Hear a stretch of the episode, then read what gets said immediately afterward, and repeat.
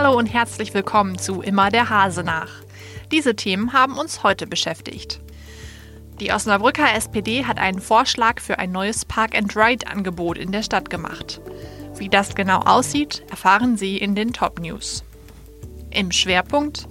Als junger Mann mit Schwerbehinderung einen Ausbildungsplatz zu finden, ist gar nicht so leicht. Meine Kollegin Nina Kallmeier hat einen Osnabrücker Azubi getroffen, dem diese Herausforderung gelungen ist.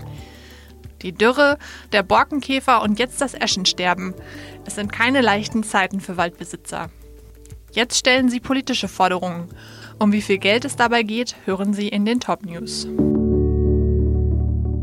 Sie hören immer der Hase nach, den Podcast aus der NOZ Lokalredaktion am Donnerstag, den 24. Oktober. Heute mit Luisa Riepe.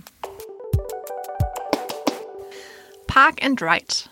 Das bedeutet im Wortsinn ja eigentlich parken und fahren. In der Regel geht es dabei um Autofahrer, die ihren Wagen am Rande der Stadt auf einem Parkplatz abstellen und dann zum Beispiel mit dem Bus in die Stadt weiterfahren. Bei uns könnte Park and Ride demnächst auch ganz anders aussehen. Zumindest will die Ratsfraktion der SPD die Möglichkeit dafür schaffen.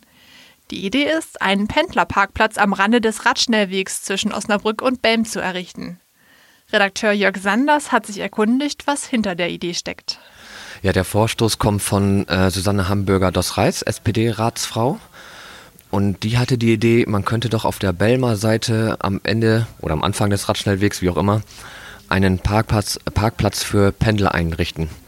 Ähm, sie richtet sich mit diesem Vorschlag jetzt nicht an die Belmer Pendler, sondern die vielleicht aus noch äh, anderen Kommunen aus dem Norden kommen, wie zum Beispiel jetzt Osterkappeln oder Damme oder dergleichen.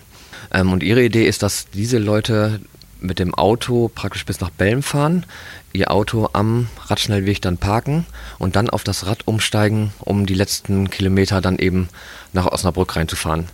Ähm, die Idee hat natürlich noch etwas äh, Zeit, weil im Moment ist ja erst der erste Abschnitt des Radschnellwegs fertig, hier auf Osnabrücker Seite, ab der Schlachthofseite, äh, Schlachthofstraße. Ähm, bis 2021 oder 2022 soll der gesamte Radschnellweg ja erst abgeschlossen sein. Und ja, mit so einem Pendlerparkplatz wäre es halt nicht nur getan, weil äh, niemand würde jetzt ja sein Fahrrad morgens ähm, auf die Anhängerkupplung packen oder in den Kofferraum packen. Also es müsste dann auch schon eine sichere Abstellmöglichkeit auf diesem Parkplatz geben, damit man da sein Fahrrad eben auch abends dann sicher abstellen kann, wenn man dann, dann wieder aufs Auto umsteigt. Heute Abend im Stadtentwicklungsausschuss will die Verwaltung der Stadt Osnabrück dazu die Fragen der SPD beantworten. Wie die Antworten ausfallen, lesen Sie dann morgen früh auf noz.de. Azubis werden ja eigentlich händeringend gesucht. Meine Kollegin Nina Kallmeier hat jetzt die Geschichte eines jungen Mannes aufgeschrieben, dem es ganz anders ergangen ist. Er war mit seinem Abschluss an der höheren Handelsschule eigentlich top qualifiziert, musste aber trotzdem über zwei Jahre nach einem Ausbildungsplatz suchen. Nina, was war das denn für ein spezieller Fall? Ja, Marco Bronsch ist ähm, in seiner Kindheit erblindet und hat, kann deshalb im Moment nur noch Schatten sehen. Das ist für eine Ausbildung natürlich schwierig, weil gerade in gewerblichen Berufen ist das Augenlicht wichtig. Ähm, er hat mit Assistenzprogramme, die müssen mit den äh, Programmen im Betrieb irgendwo abgestimmt werden und abgestimmt sein. Und das ist für manche Betriebe eben nicht ganz einfach. Manche haben vielleicht auch Berührungsängste und so muss der tatsächlich lange suchen, bis er einen Betrieb gefunden hat, wo das alles zusammenpasst.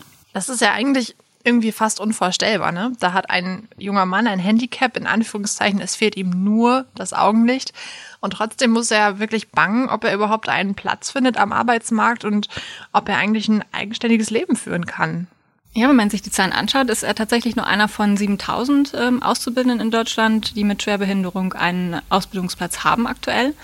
Ähm, und man kann daran eigentlich sehen, wie wichtig das Augenlicht doch für viele Berufe ist und wie schwierig es immer noch mit den technischen Hilfsmitteln ist, das so aufeinander abzustimmen, dass auch ähm, diese jungen Leute, die wollen, die ähm, wirklich in den Arbeitsmarkt streben, auch ähm, dort einen Platz finden.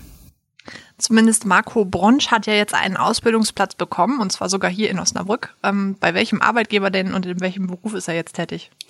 Er hat eigentlich seinen ähm, Traumarbeitsplatz zumindest in Ansätzen gefunden, weil er schon immer gerne ähm, was Handwerkliches machen wollte und ähm, kann jetzt bei der Handwerkskammer hier in Osnabrück seine Ausbildung zum Bürokaufmann ähm, absolvieren und ähm, ja, ist auch eigentlich ganz glücklich.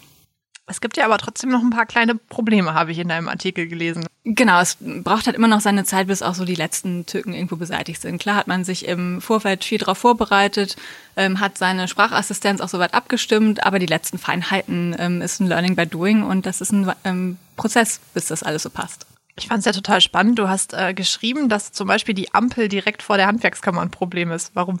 Ähm, nicht vor der Handwerkskammer, sondern vor der Berufsschule. Ähm, die macht keine Signale und von daher kann er da alleine nicht die Ampel überqueren, weil er einfach nicht weiß, wann es grün ist. Das heißt, er ist auf einen Mitschüler angewiesen, ähm, der ihn dann morgens trifft, wenn sie eine Berufsschule haben und äh, ihn dann im Prinzip über die, über die Straße hilft.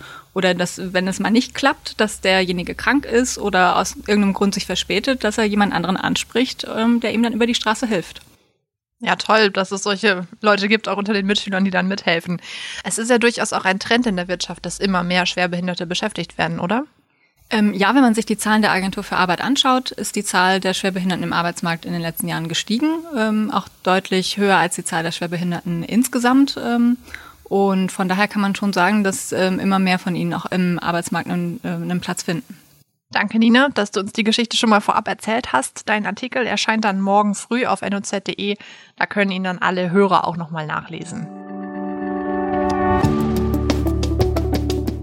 In dieser Woche habe ich Ihnen bei Immer der Hase nach ja schon berichtet, dass in Osnabrück und Umgebung gerade viele Eschen unter einer Pilzerkrankung leiden. Für Förster und Waldbesitzer ist das ein großes Problem. Vor allem, weil viele Wälder durch Dürre, Stürme und den Borkenkäfer ohnehin schon stark geschädigt sind. Georg Schirmberg aus Hasbergen ist Präsident des Deutschen Forstwirtschaftsrates. Er fordert jetzt deutlich mehr Unterstützung vom Staat. Wenn auch die kleinen Waldbesitzer für eine Wiederaufforstung motiviert werden sollen, braucht es eine hundertprozentige öffentliche Förderung, sagt er. Das bislang in Aussicht gestellte Geld, insgesamt immerhin 800 Millionen Euro von Bund und Ländern, könne nur ein erster Schritt sein, so Schirmbeck. Noravi, so heißt ein neuer Online-Shop, der von Osnabrück aus betrieben wird. Wer bei dieser Nachricht den Zeigefinger hebt und auf die bekannten Probleme unserer Konsumgesellschaft hinweist, dem sei gesagt, Gründerin Leonora Pörschke legt Wert auf bewussten Konsum. Sie verkauft vor allem Kleidung, Taschen und Accessoires, die sie selbst vorher auf Flohmärkten eingekauft hat. Die Kunden haben außerdem kein Widerrufsrecht.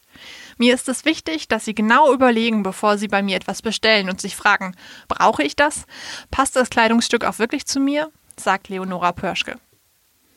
Das war's auch schon bei Immer der Hase nach. Wenn Sie mögen, hören wir uns morgen am Freitag wieder.